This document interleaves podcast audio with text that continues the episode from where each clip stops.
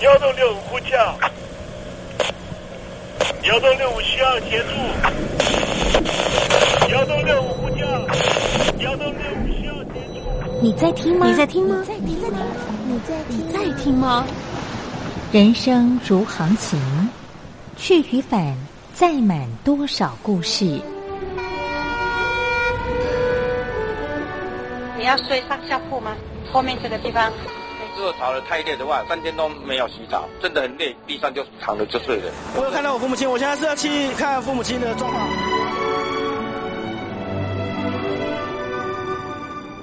聆听故事湾，让每个故事找到属于自己的码头。我到了那儿以后，我们就往妈妈家去。我一到那边，就感觉我妈妈已经她能够活活下来都不容易，我知道。她没她没跟我讲，我也不敢问，好好苦。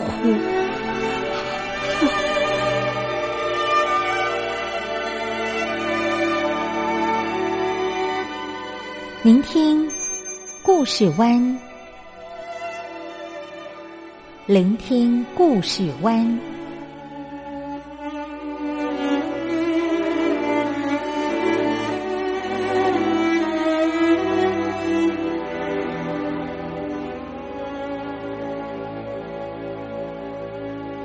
故事总有一个停泊的港湾。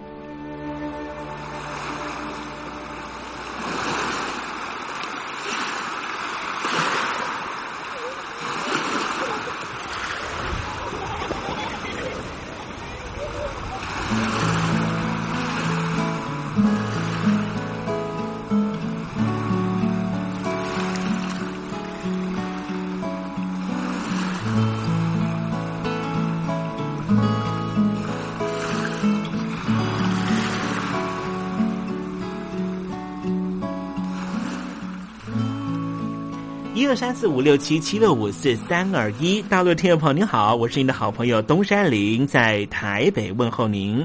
正在为您进行的栏目就是聆听故事湾，一二三四五六七七六五四三二一，全年无休，每天在空中为您服务。您在每天的凌晨三点十分，或是傍晚的六点十分，都可以在光华之声频道收听到这个栏目。聆听寰宇趋势，不用太多解释，因为聪明的你心中自有诠释。亲爱的听众朋友，我们的节目早晚各一次，听众朋友你可以选择最适宜的时间，和东山林共度这短暂的五十分钟的时光，就在光华之声的频道空中相见。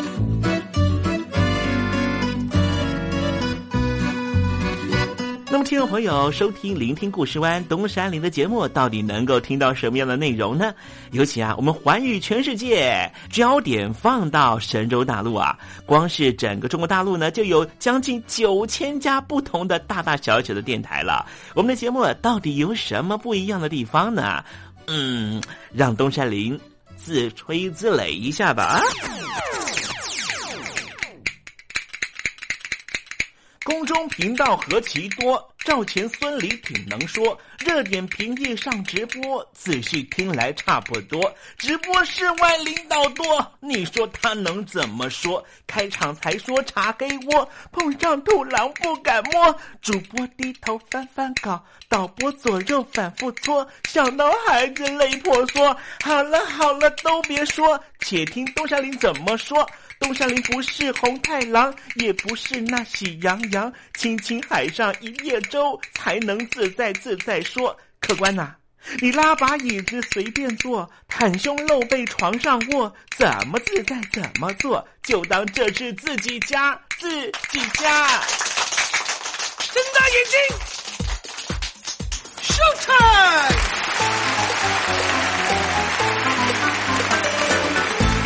time！Hello，听众朋友你好，我是你的好朋友东山林，在台北问候您。正在为您进行的栏目就是聆听故事湾啦。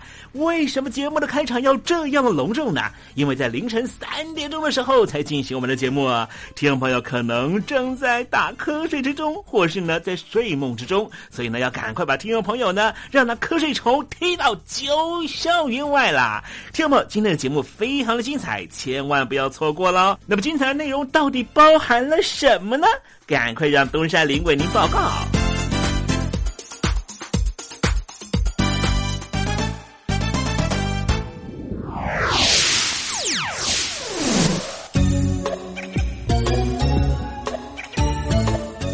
星期五，星期五，猴子去跳舞。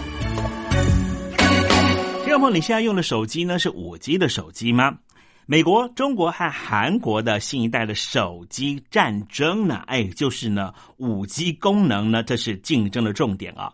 事实上呢，从去年的下半年呢，美国的苹果，还有这个南韩的三星和中国的中兴啊，都推出了新一代的手机啊，五 G 就是呢焦点功能。而另一方面，苹果呢也推出了两款的平价的机种啊。啊，就是很积极的想要打入这个平价市场啊。三星方面呢，则是强打这个折叠式的荧幕啊，强调呢我们的荧幕呢很耐用。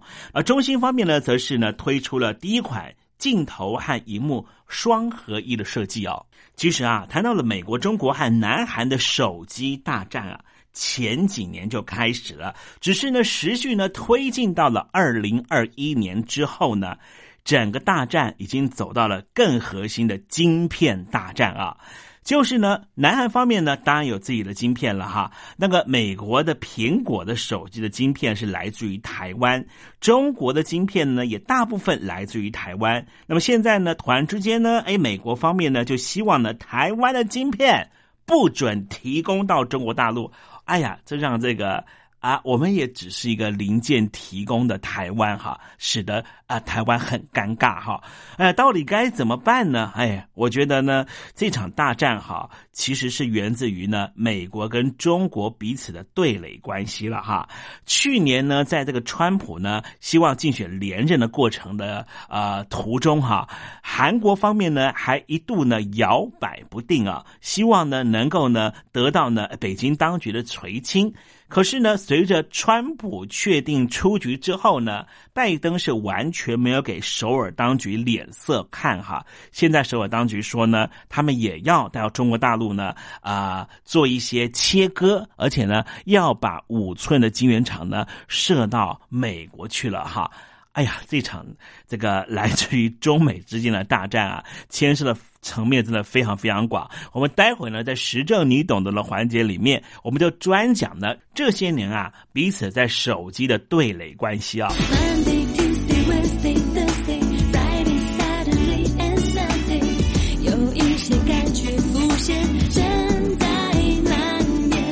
我是喜恩，希望世界和平，一切都有主的看顾。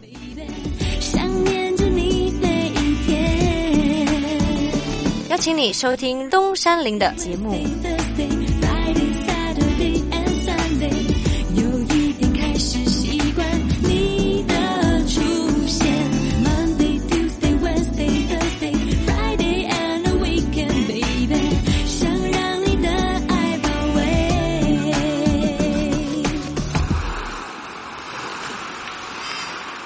这里是光华之声，在台北发音。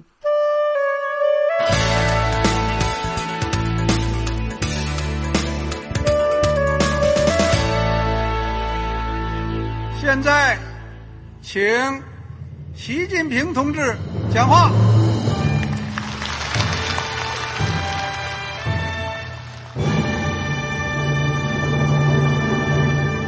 中国梦必须紧紧依靠人民来实现。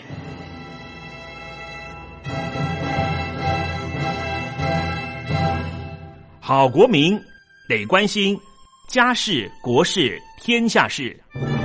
呃，谢谢发言人。我们注意到啊，现在那个外面有很多关于前中央政治局委员周永康的一些消息和报道。我不知道发言人对这个事情有没有什么可以呃透露、可以披露的。国家对于公事啊，不是什么东西都要公示的。我只能回答成这样了。你懂的。那么作为天津市来说，每年要偿还的这个公路建设的贷款量有多大？哎，这个郝国民，这个偿还的得回避时政敏感议题，因为他这个这个事儿我就不好再说太细。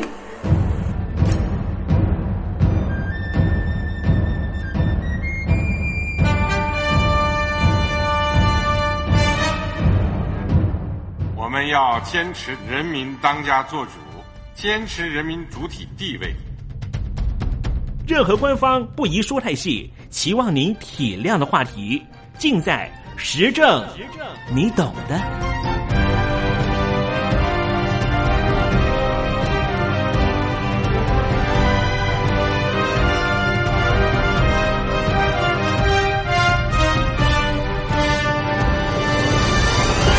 我只能回答这样了，你懂的。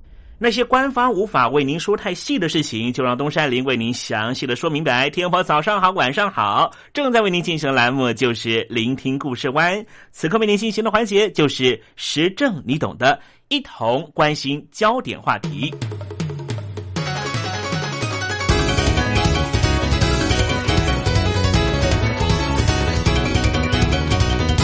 有很多人说啊，这个现在世界的问题最重要的核心就是经济方面的议题。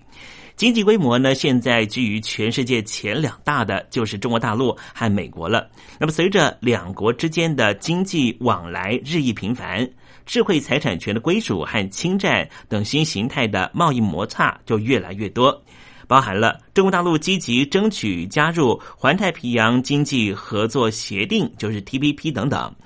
亚洲和太平洋地区的经济的统合呢，已经到了非常巅峰的阶段。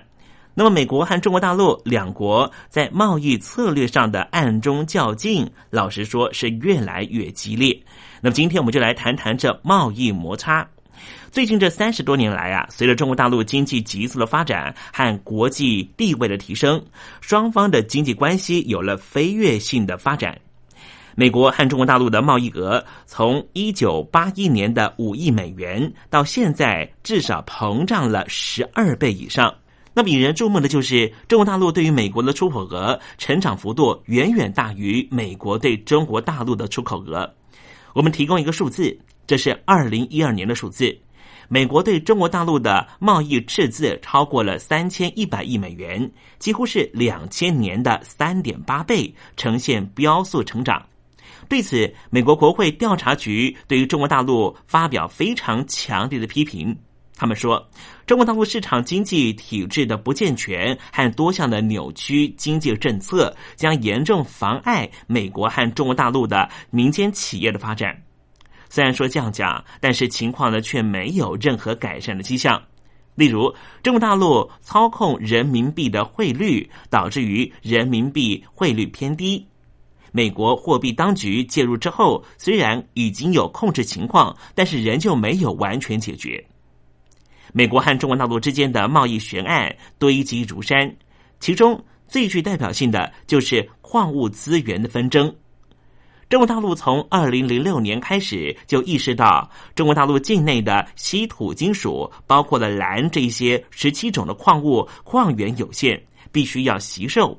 所以，就透过层层管道限制出口配额，企图将稀有金属全部留在中国大陆。二零一二年六月，欧美这些大国以出口限制不当为由，向世界贸易组织 WTO 提出了诉讼。二零一四年三月，WTO 最终判决中国大陆违反协定。二零一二年二月。奥巴马总统为了加强因应对于中国大陆的贸易摩擦，特别设立了跨部门贸易执法中心。而对于提高贸易出口率以及创造美国国内就业机会的两大施政方针，美国政府有迫切的压力要降低对于中国大陆的贸易赤字，并且要处理贸易摩擦越来越紧迫的问题。有人就估算，光是美国内部的美国企业受到中国大陆的仿造品侵犯智慧财产权的损失，就高达将近五百亿美元。除了美国和中国大陆之间，美国和其他国家有没有类似的问题呢？我们看看美国和南韩吧。看起来，美国和南韩、华府和首尔当局是兄弟关系。但是谈到了赚钱这件事情，有时候兄弟也必须要细抢。我们就以智慧型手机、智能型手机为例好了。可能大陆很多朋友使用的是南韩的手机 LG 或是 Samsung，或是大陆的朋友更喜欢的是美国的苹果机 iPhone。在智能型手机的市场中，美国的 iPhone 和南韩三星电子为了争夺龙头宝座，在世界各地展开了专利权大战。就像刚才我们讲的，中国大陆侵犯美国的智慧财产权，而且常常是以不理会的方式来回应华府的抗议。但是华府当局和首尔当局对于智慧财产权方面，大家是站在同一个领域上面进行竞争的，所以两国的企业才会在世界各地展开专利权大战。目前仍旧是闹得不可开交。一方是苹果，二零零七年问世的 iPhone 取得空前的成功，让智能型手机普及全世界。另一方面，就是南韩的三星电子以搭载 Android 作业系统的智能型手机追击苹果，并且在市场上后来居上。这两家公司的竞争不止在技术研发或是销售现场，都把战场带进了法院里面。从二零一一年四月，苹果在美国控告了三星侵犯专利权以来，两家公司不断的相互控告。控诉地点遍及了美国、南韩、欧洲、日本等十多个国家，案件数已经超过了一百多起。二零一二年八月，美国联邦陪审团判决认定三星侵犯了苹果的专利，赔偿金额是五亿九千八百九十八万美元之多。至于美国以外的诉讼，由于双方在各个不同国家所提告的专利对象不同，目前各有胜负。但是涉及到两家公司的主要诉求，要求对方产品立刻停售，目前不是被驳回就是被撤销。两家公司三星和苹果竞争是越来越激烈。目前三星的出货量在全世界市占率已经远远超过苹果，但是苹果仍旧是紧接在后。而在中国大陆方面，三星的出货量败给了中国大陆的品牌手机小米手机。美国的苹果和南韩的三星电子双方在日本的诉讼，东京地方法院在二零一三年二月判决苹果胜诉。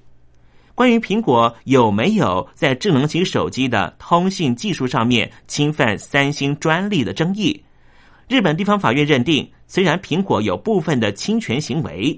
但是都是三星曾经对国际业界团体公开授权使用的部分，所以日本的法院判定三星并没有尽到诚实与苹果交涉专利授权的义务，不得滥用请求专利权赔偿的权利。对于苹果有利的专利，大多集中在设计和操作技术上。相对的，本身就是零件制造商的三星电子，则保有更多与通信技术相关的专利。苹果控诉三星抄袭他们 iPhone 的设计，而三星则指称苹果没有经过授权就使用三星电子的无线传输技术产品。目前，美国的苹果和南韩的三星电子在法院上面的诉讼，双方战绩可谓是大致相同。并没有任何一方取得压倒性的胜利，让对方的产品销售大受影响。而审理的法官也多次敦促双方和解，以避免一再的对簿公堂。苹果和南韩三星电子未来的发展会如何呢？值得后续的关注。尤其现在已经进入了系统大战，到底是 Android 系统比较好，还是苹果的系统比较好？亦或是微软系统现在也进入了手机的平台，最终谁能够胜出，现在真的很难判定。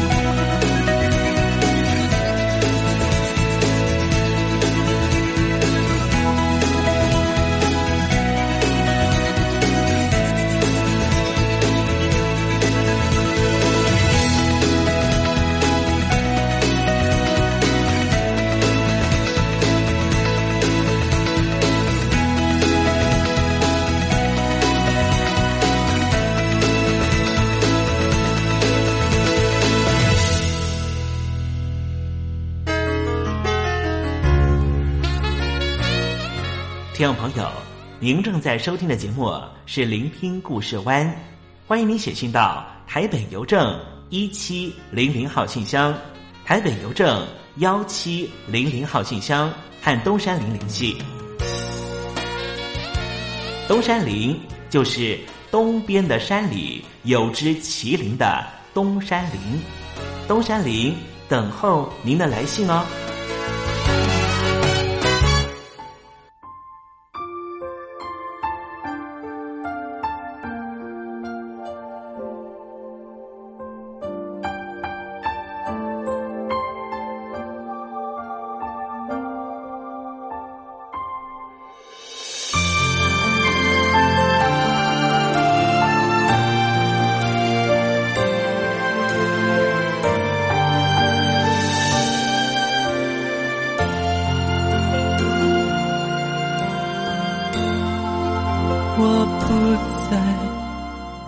清晨，清晨却为我而等，等我一次清醒，等我一回转身，等我回去见等过千年的音信。你不在，清晨，清晨却为你而哭，哭那迷路的雾，哭那无言的树，哭那千辛万苦的世间来时路。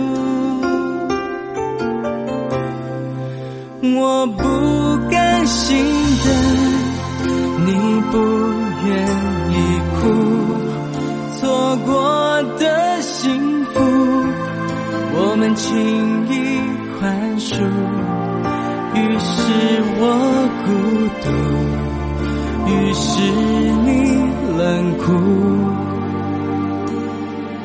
世上的爱情有多一堆麻木。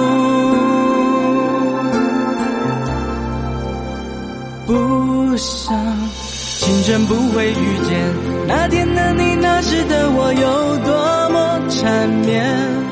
离开清晨，怎会了解？后来的你后知道我有多想念？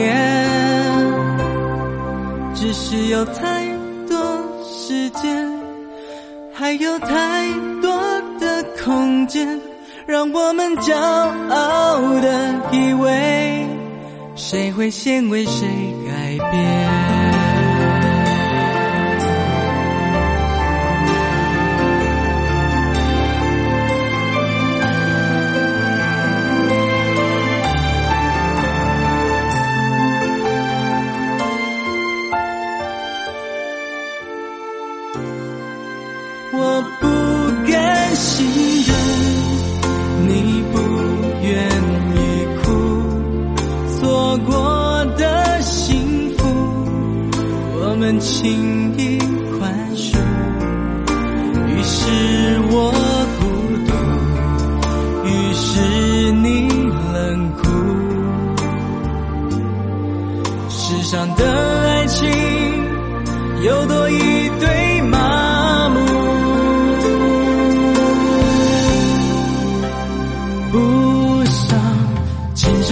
遇见那天的你那时的我有多么缠绵离开清晨更会了解后来的你我知道我有多想念？只是有太多时间还有太多的空间让我们骄傲的以为谁会先为谁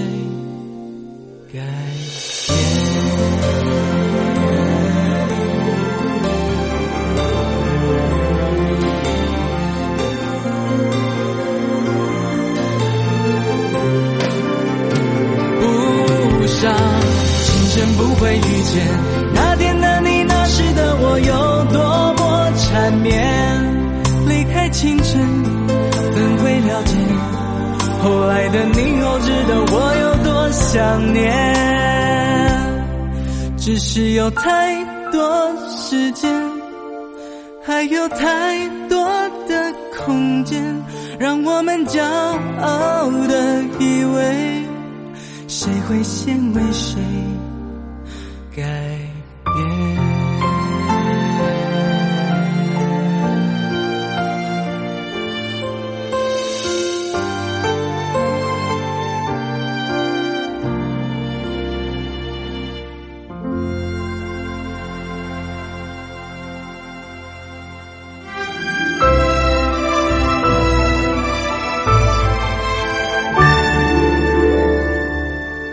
我在疫情下的生活。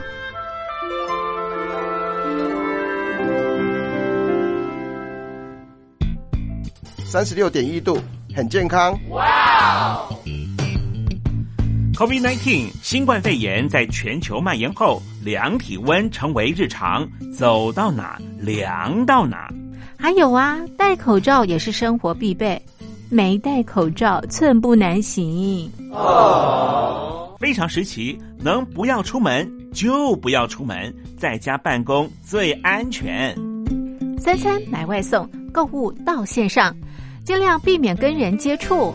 非得出门也要与人保持距离，小心再小心。回家后一定要勤洗手。啊，反正心里怎么说呢，也有点紧张。病情现在这么严重，心里总有点恐慌的。回去以后赶快的就，就是。洗仔细的点儿，哎，洗彻底的点儿。而现在没有健康码核酸检测，在大陆哪儿都去不了。出国旅游更是想都别想。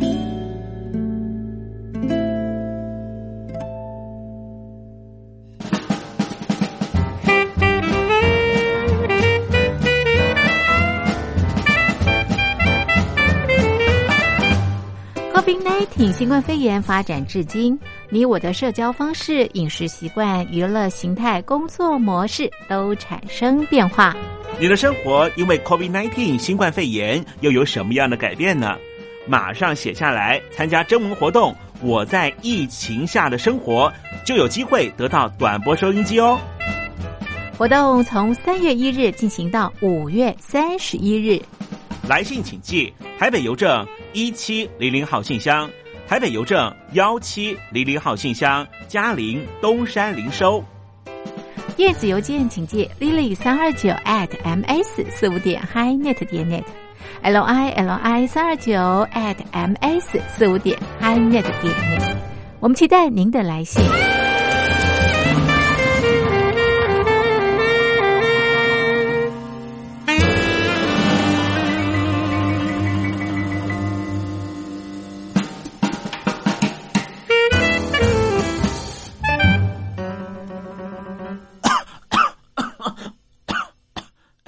哎，别害怕，我我没有染病啊，我只是喉咙痒痒的。正在部队里的弟兄姊妹们，生活还适应吗？吃的还习惯吗？有家乡味吗？夜里爬得起身吗？床好不好睡呢？脱下军装，卸下盔甲，你还记得你自己吗？就让东山林陪您走过这几番寒暑吧。因为君心似我心。黄昏，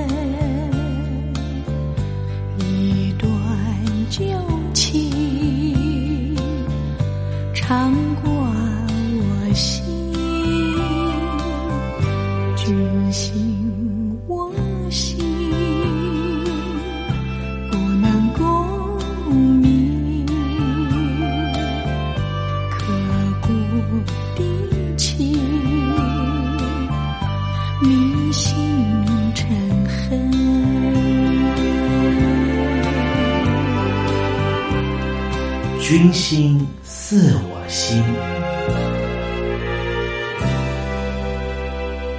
在《论语》里面啊，曾经记载孔夫子说过一句话，他说：“君子上达，小人下达。”讲的是什么呢？讲的就是君子追求的是得意，小人追求的是利益。确实如此。我们在与人相处的时候，如果你总是觉得要从别人身上得到好处，这样的待人处事的方式是很不健康的。因为你对别人有所求，当别人没办法给予你这样的回馈的时候，你会觉得你在他身上的投资就不值钱了。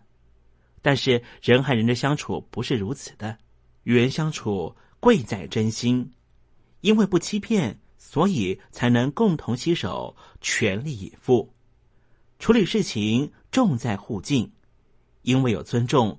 所以才能和谐同心，创造双赢。有人说，处世之道到底是什么呢？诚以待人，敬以治事，似乎是人生很重要的人生八字。关于这样的主题，我们特别邀请到的是中华民国的前任总统马英九先生，来告诉我们他的人生体悟吧。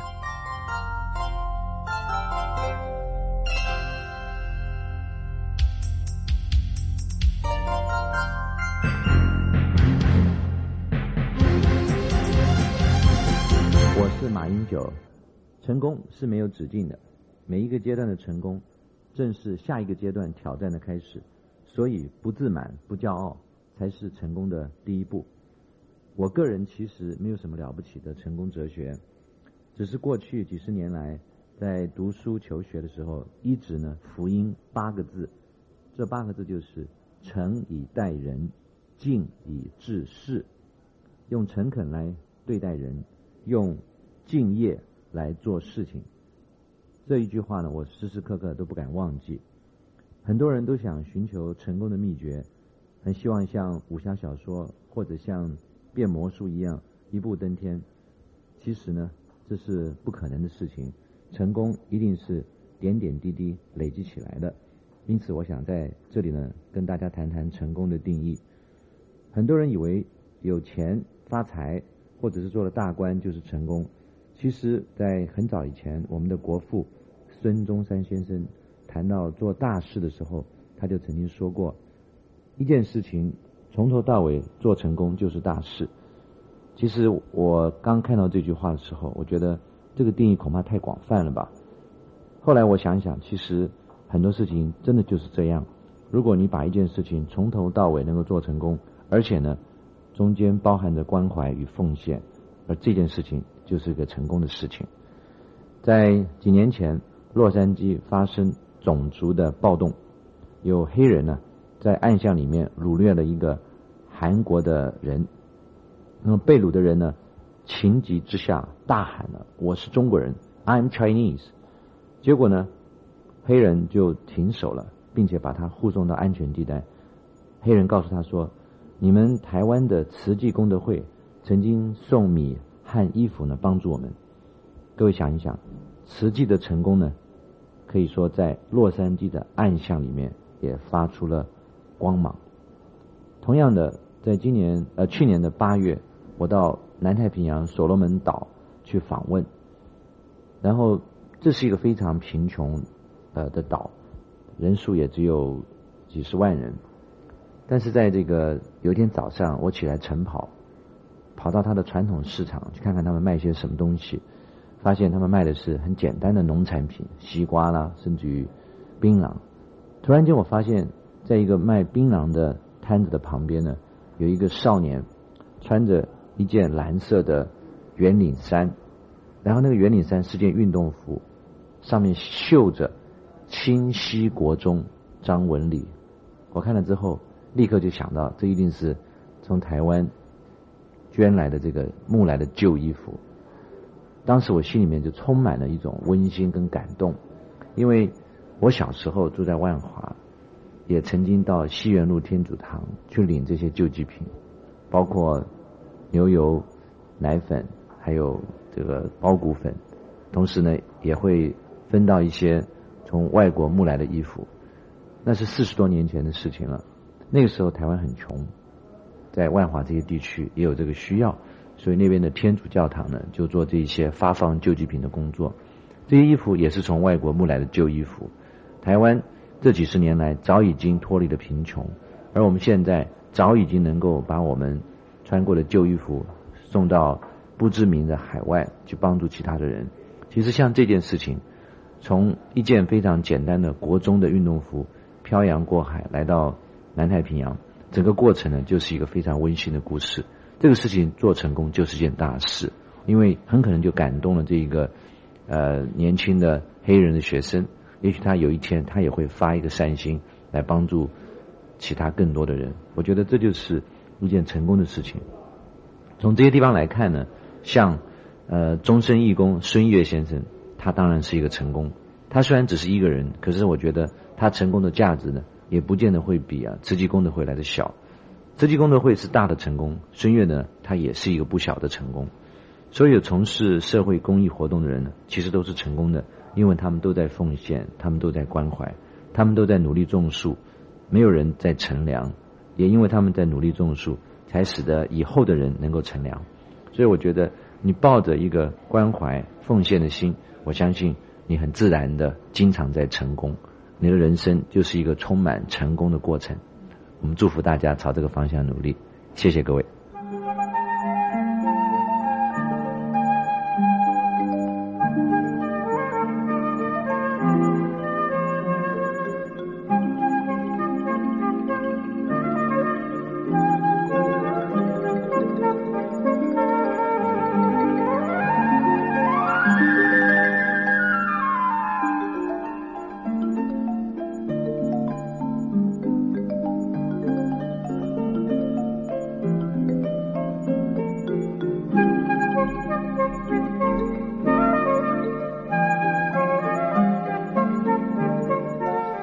诚以待人，待人要真诚，就是做人谦虚，不骄不躁，说实话，办老实事，做到言行一致，表里如一，尊重别人，也以心换心，用真诚的态度去缔造真诚，以友谊去缔造友谊。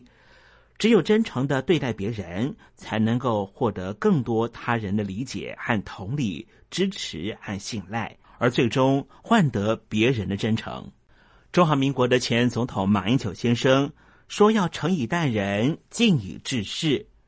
敬以治事指的就是做事要认真。”这段属于马英九先生他个人的座右铭啊，就是体认了对人对事还对工作的一种态度，也体现了一个人的素质和品格。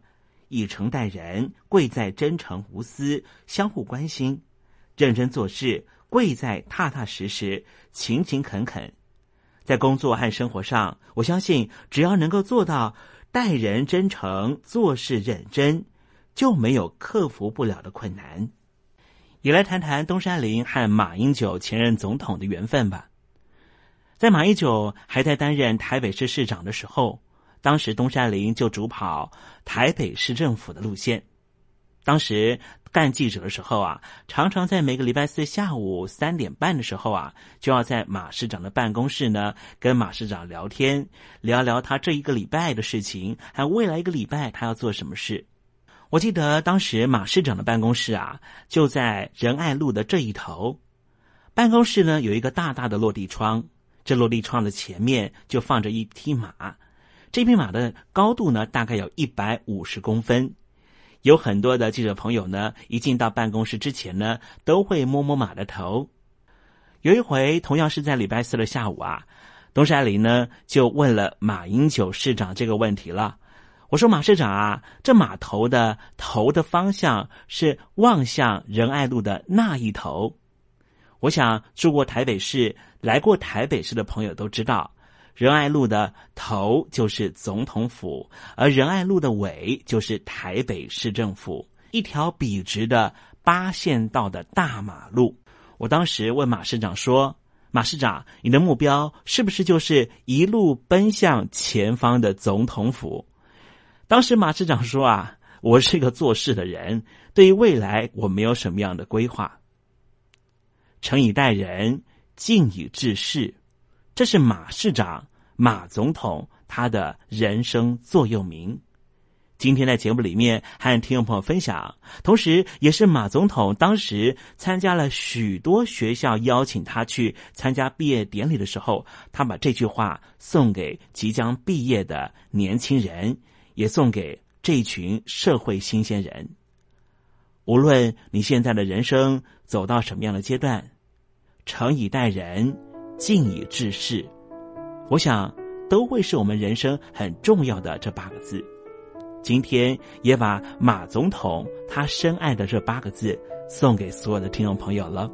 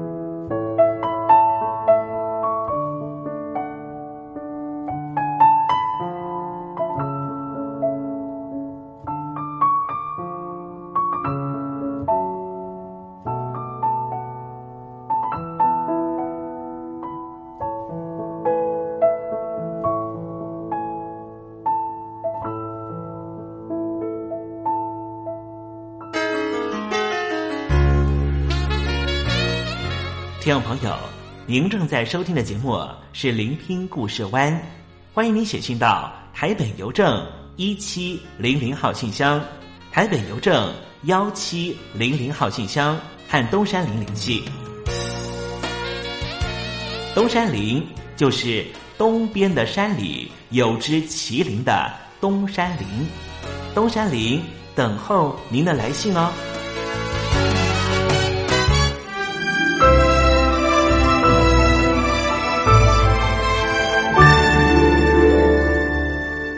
我在疫情下的生活。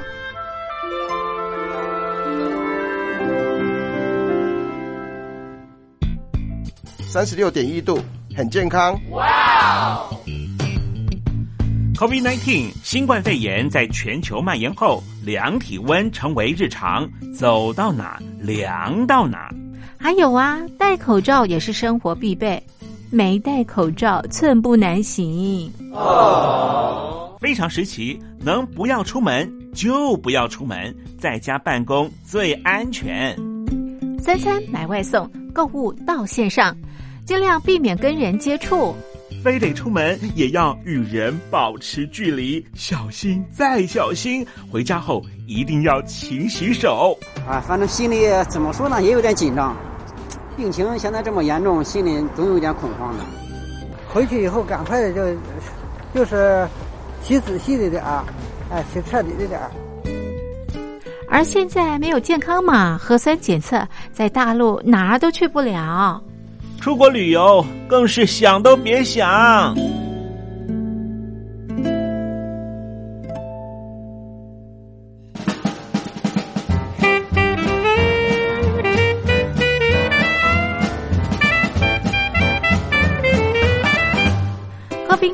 新冠肺炎发展至今，你我的社交方式、饮食习惯、娱乐形态、工作模式都产生变化。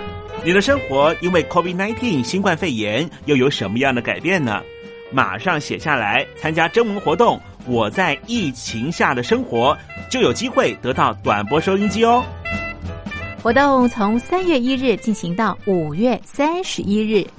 来信请寄台北邮政一七零零号信箱，台北邮政幺七零零号信箱，嘉陵东山零收。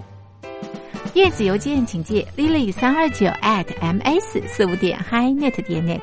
l i l i 三二九 at m s 四五点 hinet 点 net，我们期待您的来信。